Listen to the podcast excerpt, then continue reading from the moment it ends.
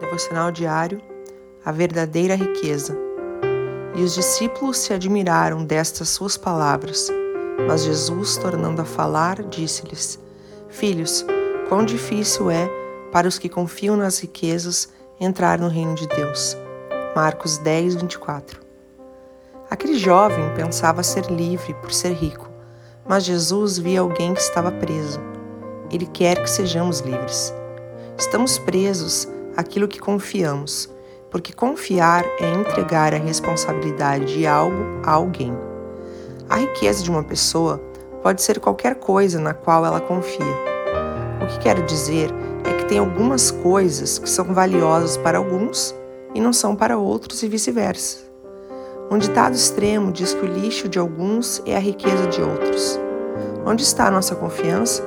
No trabalho, nos bens acumulados, no dinheiro?